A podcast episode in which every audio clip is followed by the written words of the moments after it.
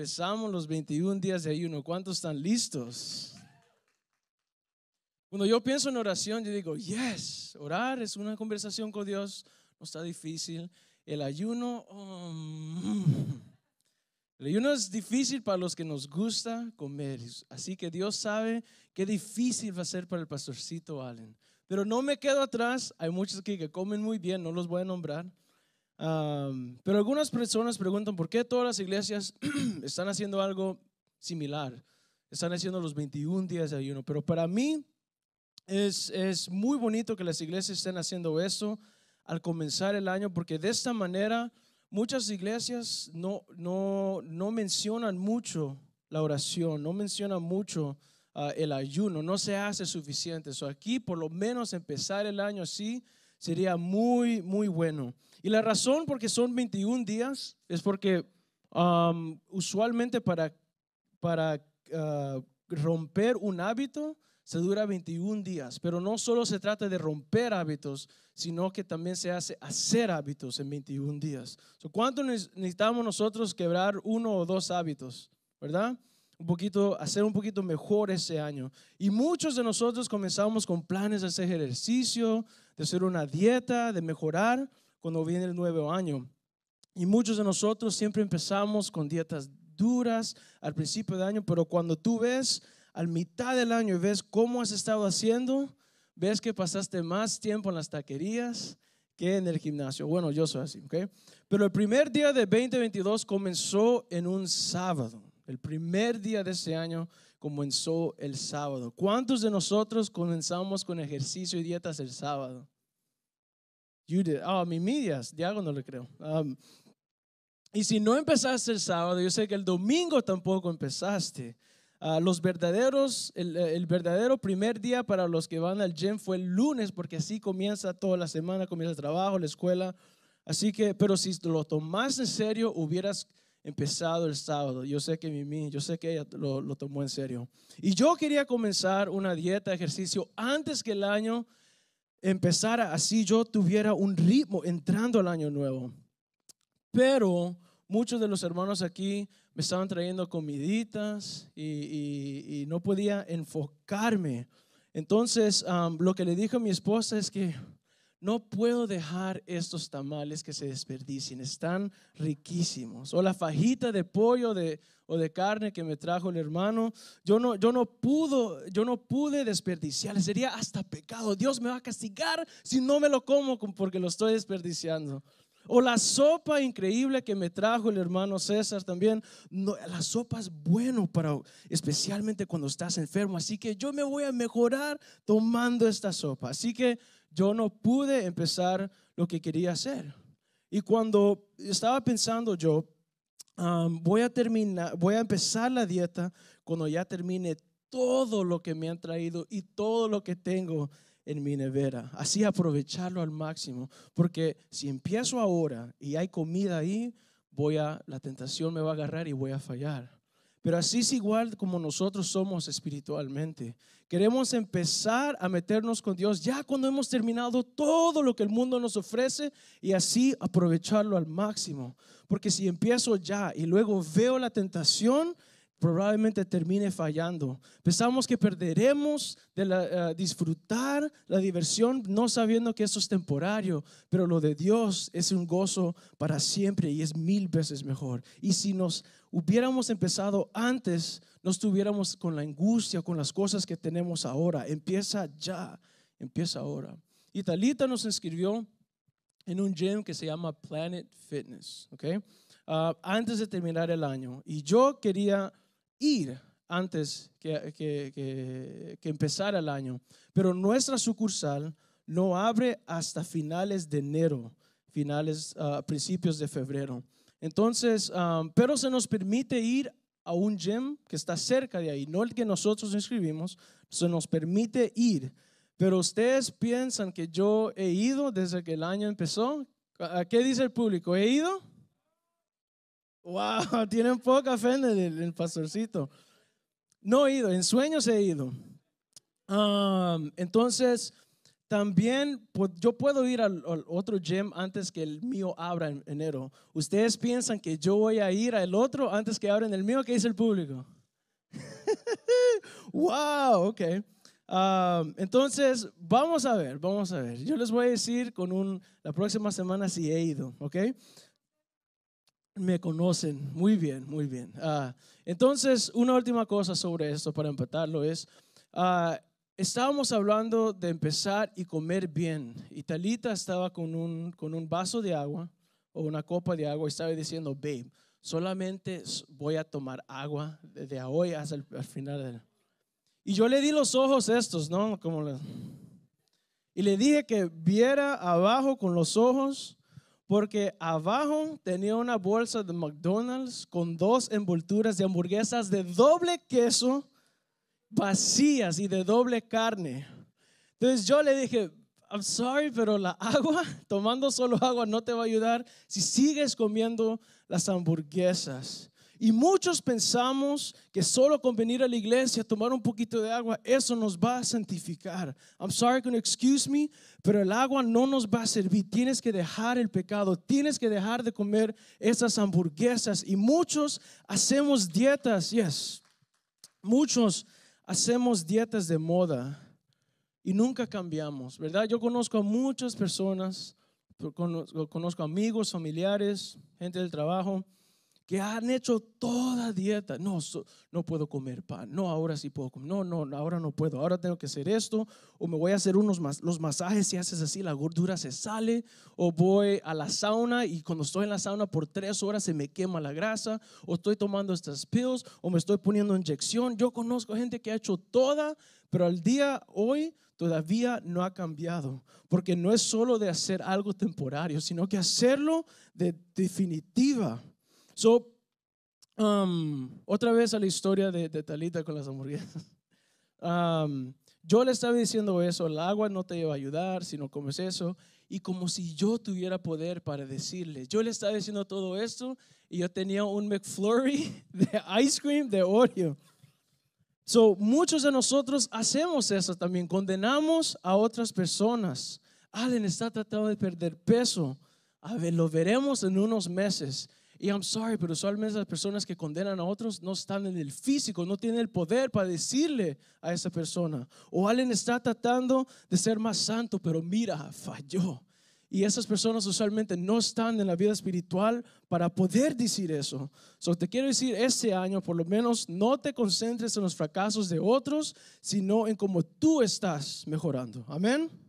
Ok, so quiero compartir una historia que he contado varias veces y que ustedes ya se la deberían saber. Es una de mis historias favoritas de la Biblia. Y cada vez que yo la leo, me sale algo diferente, me sale algo que podemos empatar, como por ejemplo hoy con el ayuno.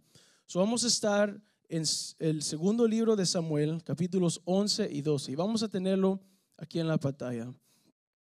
Um, y yo quiero leer el primer versículo, Sam, you don't have to put it up, yo lo voy a leer. Dice así, en la primavera, que era la época en que los reyes salían de campaña, David mandó a Joab con la guarda real y todo el ejercicio de Israel el ejército, sorry, estoy pensando en ejercicio, para que aniquilara a los amonitas y sitiara la ciudad de Rabá. Pero David se quedó en Jerusalén. el problema de David empezó en la primavera, cuando los reyes usualmente iban a marchar um, en guerra, pero David se quedó. Y es a menudo de cuando nosotros no estamos haciendo lo que deberíamos estar haciendo, que la tentación nos ataca. Cuando no estamos ayunando, cuando no estamos orando, leyendo la palabra de Dios, la tentación se acerca a nosotros. Y David estaba en el techo, en su terraza, estaba caminando um, y vio una mujer hermosa bañándose. Él preguntó sobre ella, le dijeron que era una mujer que se llamaba Betsabé, la esposa de Urias, uno, un grande del ejército de él. Y aún así, él se acostó con ella y ella quedó embarazada. Esta historia es dramática, me encanta. Y David, siendo bastante inteligente, él le dio un plan muy grande, increíble. Él llamó a Urias para tener una conversación y le dijo, mire, hemos estado en guerra, hemos estás peleando, tal vez estás agotado, ah, has estado con puros hombres, ¿por qué no te vas y te acuestas, tienes fun con tu mujer? Pero David, uh, Urias no hizo lo que David le dijo sino que él se quedó y no fue con su mujer. David intentó otra vez hacer lo mismo, pero Urias no fue y se acostó con su mujer. Así que David, siendo inteligente, él dijo al comandante de los guerreros que pusiera Urias al frente donde está más feroz la guerra y que ellos se retrocederan y él estuviera solo y así él pudiera morir. Y lo que hizo el comandante fue eso. Y Urias murió y después de lamentar la muerte de su esposo, Betsabé fue nuevamente llamada a David y la hizo su esposa y el niño nació. Y parecía que David se había escapado, pero Dios ve todo. Y un profeta, Natán, vino hacia David y le dijo una parábola. Dijo, mira David, yo conozco a un hombre rico que tiene bastante ovejas, muchas, millones y millones o miles de miles y hay otro hombre que solo tiene una oveja. Y vino un visitante fuera de la ciudad y en vez de ofrecer la oveja de los miles que el rico tenía, él agarró la oveja del pobre que solo tenía una y él usó esa oveja, hizo comida, hizo lo que tenía que hacer. Y aquí nos encontramos en el segundo libro de Samuel 12, 5 a 6. Y cuando él escuchó esto, dice así, tan grande fue el enojo de David contra aquel hombre rico que tenía muchas ovejas, que le respondió a Natán, tan cierto como que el Señor vive, que quien hizo esto merece la muerte. ¿Cómo pudo hacer algo tan horrible, tan ruin? Ahora pagará cuatro veces el valor de la oveja. Y Natán le dice aquí, este hombre fuiste tú, el hombre rico fuiste tú. Y Natán le dice exactamente todo lo que Dios, ah, lo que David había pensado que hizo en secreto, que se había escapado con eso. Pero tal vez por eso en el Salmos 139, tal vez por eso David dice esto, Señor, tú me examinas, tú me conoces, sabes cuándo me siento, cuándo me levanto, aún en la distancia me lees el pensamiento. Porque a veces cuando estamos distantes pensamos que Dios no está ahí, pero Él está ahí. Mis trajines, mis descansos los conoces. Todos mis caminos te son familiares.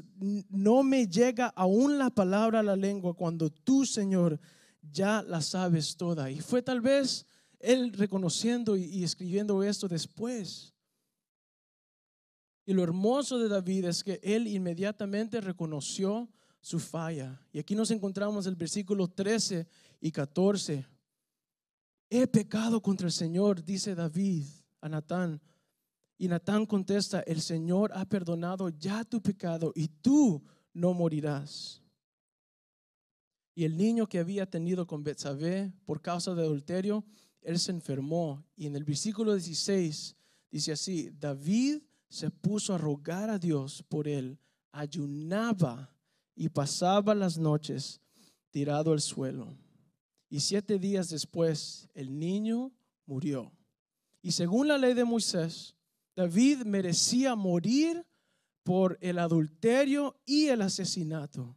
Sin embargo, Dios lo perdonó. Él hizo dos cosas que fueron horribles. En vez de parar ahí con el adulterio, confesar y terminar, eso lo llevó a hacer otro pecado.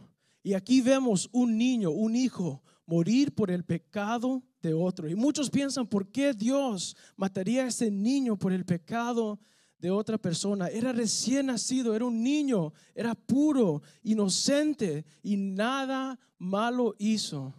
¿No suena familiar esta historia? Y yo veo la historia de Jesús en toda la Biblia una y otra vez. Y aquí hay un espejo pequeño de lo que Jesús pasaría por ti y por mí. Era inocente, puro, hizo nada malo, pero su veredicto fue culpable, aunque él era inocente, murió por lo que yo cometí, por lo que yo debería morir, pero él murió en mi lugar.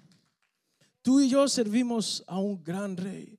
Tú y yo servimos a un rey maravilloso. No hay razón para no dedicar nuestra vida a alguien que nos dio la suya. La respuesta razonable es, Dios, toma mi vida, mi vida es tuyo. Y él es un rey, usualmente rey, agarran esclavos y, los hacen hacer trabajos difíciles, pero él en vez de hacernos esclavo, ese rey nos hace libre. En vez de desperdiciar nuestra vida haciendo trabajos difíciles, él nos da vida eterna. Amén. So, cuando le dijeron a David que había muerto el niño, ah, nos encontramos en el versículo 20 y dice así, entonces David se levantó del suelo y enseguida se bañó y se perfumó. Luego se vistió y fue a la casa del Señor para adorar. Después regresó al palacio, pidió que le sirvieran alimentos y él comió cómo amaba David a Dios. Muchos pueden decir aquí, David está loco, el niño se le murió, ¿por qué él va a adorar? Se le murió su hijo y lo primero es adorar, man. Debería tomar su tiempo, irse a un lago, a, una, un río para despejarse de, de lo que había pensado, lo que había pasado.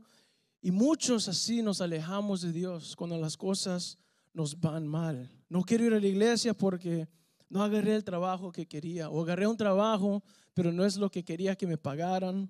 No me siento bien para orar, hermano, mejor tú oras. Yo sé que me pediste a mí por orar, pero yo me agarré con mi, con mi viejo, me agarré con mi novia y no, no me siento bien. Hazlo tú. O a veces no quiero escuchar mi música cristiana porque yo acabo de pagar mi carro y me salieron unos problemas, lo tuve que pagar. Es como que si Honda sabía que lo pagué y, y, ponía un botón y todo me, se, se, se desaparó y, me, me, falló esto, me falló otro. Y eso fue un poquito personal porque la, este fin de semana tuve que arreglar unas cosas ahí del carro, pero gracias a Dios por Guillermo, que es un buen mecánico, un buen hombre yo no soy hombre en esa parte de carros, no, solo sé manejar y a veces me choco, ¿okay? Pero así somos nosotros. Y el niño, ah, el niño de David acaba de morir y este hombre, este gran hombre David hizo seis cosas. So, leemos el versículo de nuevo, ¿ok? Entonces David, vamos a ver si ustedes pueden notar lo que hizo David. Él se levantó del suelo y enseguida se bañó, se perfumó, luego se vistió fue a la casa del Señor para adorar, después regresó al palacio, pidió que le sirvieran alimentos y comió. So, él hizo estas seis cosas aquí. Él se levantó del suelo, él se bañó, él se perfumó, se vistió, adoró y se alimentó. So Sam, can you put the verse up with the little highlights? So si va.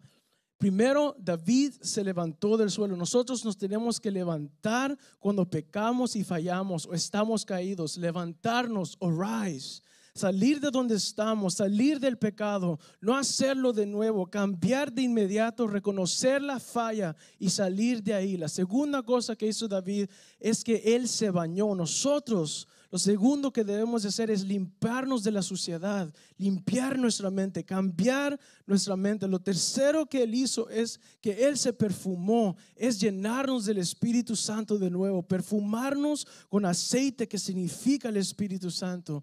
Yo he contristado, pedir perdón y que no nos deje el Espíritu Santo y que regrese, como dice en Salmo 51, crea en mí, oh Dios, un corazón limpio y renueva la firmeza de mi espíritu no me alejes de tu presencia ni me quites tu Santo Espíritu. Lo cuarto que hizo es que Él se vistió. Tenemos que vestirnos de la armadura de Dios. Así que cuando vengan los dardos del enemigo podemos defendernos. Y esos ataques dicen, no somos suficientes. Pecaste, Allen, tú no eres suficiente. Pecaste, tú eres un pecador. Tú pecaste, tú eres nada porque fallaste. O Dios no te ama, Allen, porque pecaste, porque caíste. O mira, no eres digno ni estar en la presencia de Dios. Pecaste, Allen, ni puedes estar en la iglesia. Pecaste, ni vayas allá, ni abra la puerta. No eres digno de eso. Y lo peligroso con pensar y los ataques del enemigo ser así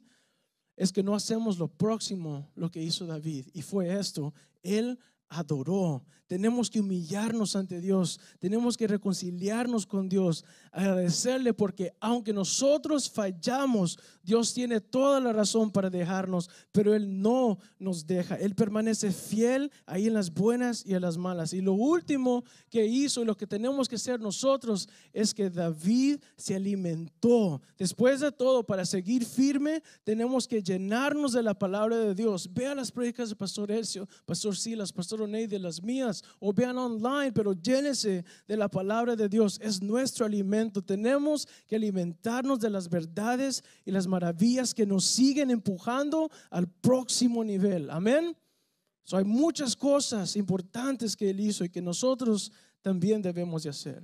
Y continúa la historia en el versículo 24 al 24 25. Luego David fue a consolar a su esposa, se unió a ella Betsabé le dio un hijo al que David llamó Salomón.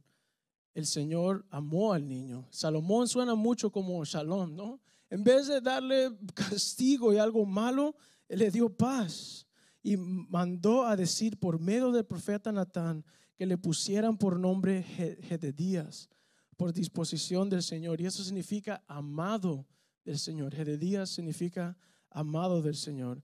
Y aunque nosotros fallamos, Dios nos bendice. ¿Cómo nos ama Dios a nosotros? ¿Cómo te ama a ti? Aunque no lo merecemos, tenemos tantas bendiciones.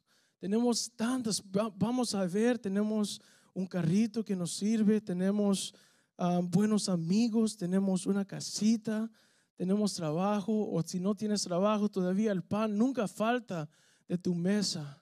Aunque no los merecemos, tenemos tantas bendiciones tenemos muy buenos niños, muy buena esposa y como está pasando la mía aquí, voy a pedirle que venga aquí. Aunque no la merezco, Dios me ha dado una esposa fenomenal, la más bella del mundo entero. No lo merezco, pero la tengo. Tú eres mía y yo soy tuyo.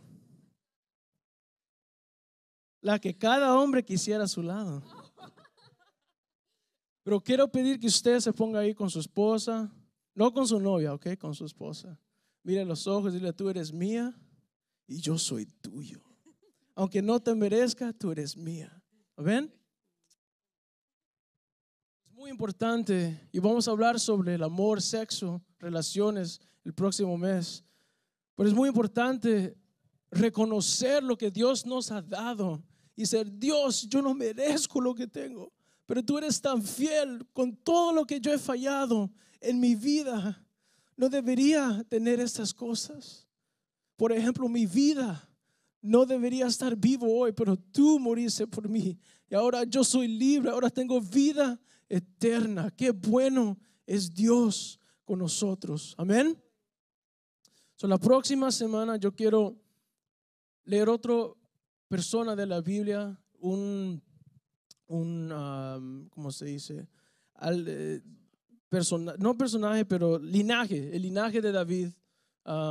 y vamos a em, empajerar esta historia con la otra y, vamos a hacer algo muy especial. Pero quiero terminar con hablar de ayuno una vez más. el ayuno que estamos haciendo es centrarnos en la oración y el acercamiento a Dios, porque eso es el ayuno. No es que Dios se ha alejado, sino que nosotros lo hemos alejado. Y algunos de nosotros oramos mucho, yo sé que ayunamos durante el año, pero este desafío es enfocarnos, poner el énfasis en ello. Y siempre podemos hacer un poco más, ¿verdad? En mi trabajo yo recibo unos beneficios decentes y ya que los, los, los hermanos de aquí están ah, agarrando trabajo, hay un papeleo que llega o está online y tú ves lo que tu trabajo te da, los beneficios, especialmente de salud. Y si yo realizo ciertas actividades, yo recibo un dinero en una tarjeta de débito que yo puedo usar para pagar si no me cubre el seguro o si tengo que pagar deducible. Y nunca supe, pero yo podía obtener hasta 800 dólares cada año. No es mucho, ah, pero solo realicé esto hace tres años y yo he estado en mi compañía por 12 o 13 años. Me, he perdido en mucho dinero. Y aún antes, y aún así, yo todavía este año lo hice al último minuto y me perdí 200 dólares. Y una de las actividades es hablar con un asesor de salud. Y una de las cosas que me, que me resaltó cuando él estaba hablando o ella estaba hablando conmigo, él me dijo así, mucha gente no comienza a estar saludable porque hacen una grande cosa sobre el ejercicio o la dieta. Muchos creen que deberían durar al menos una hora, dos horas, o tienes que ir a un gimnasio para hacerlo, pero honestamente, si tú comienzas con 15 minutos al día caminar en tu vecindad, podrías, Allen, tú cambiar tu comportamiento, que podría cambiar tu salud drásticamente. Y él me estaba diciendo, muchas personas no hacen ejercicio porque no pueden encontrar 15 minutos al día para hacerlo. Y una vez, Allen, que si tú llegas a la casa ah, y te acuestas en el sofá o en la cama, ya perdiste. Intenta llegar a la casa, recoger tu familia, tu, esposa, tus niños y dar una caminada corta de 15 minutos. Eso es todo lo que tienes que hacer al día. Y esta conversación fue como hace un mes y medio. Y hasta este día creo que solo he caminado uno o dos veces al propósito. He caminado bastante, pero Zoe me ha dicho, vamos al parque, tenemos un parque cerca. Fue por accidente. Pero es también nuestra verdad al ayunar y, y orar Creemos que para orar se debe hacer en iglesia, tenemos que ir hasta la iglesia, o se debe hacer en rodillas, o estar al lado de mi cama antes de dormir. Pero si lo haces antes de dormir, perdiste. Te prometo que vas a perder. Hacemos una gran cosa y pensamos que tenemos que decir palabras elegantes o conocer las escrituras cuando yo oro para agarrar la escritura que el Allen dijo la semana pasada y me van a escuchar y va a ser especial pero no tenemos que hacer nada así. Es una conversación con Dios. Abre tu boca y hable con Dios. Y comienza paso a paso. Comienza corto. Comienza con cinco minutos. Y, si tú piensas cinco minutos cuando estás orando, cuando yo antes oraba aquí y el, y el pastor hace esto de vez en cuando, así que alícense. El pastor Allen, venga aquí, ore, ore, ore, ore.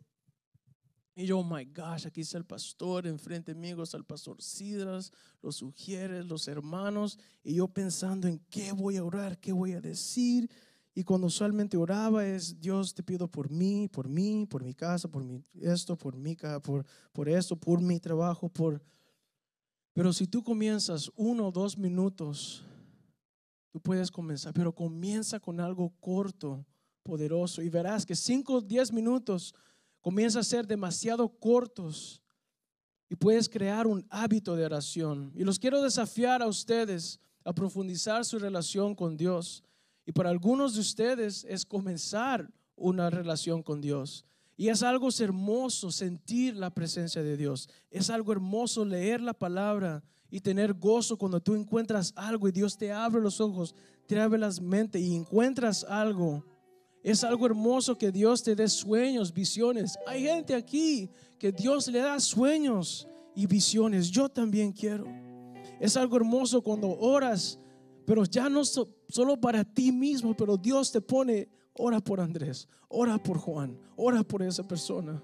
Y tú ves que tú oras y a los meses Dios contesta las oraciones tuyas y Dios contesta las peticiones de sus hermanos. Es hermoso. Tú puedes transformar tu vida esos 21 días.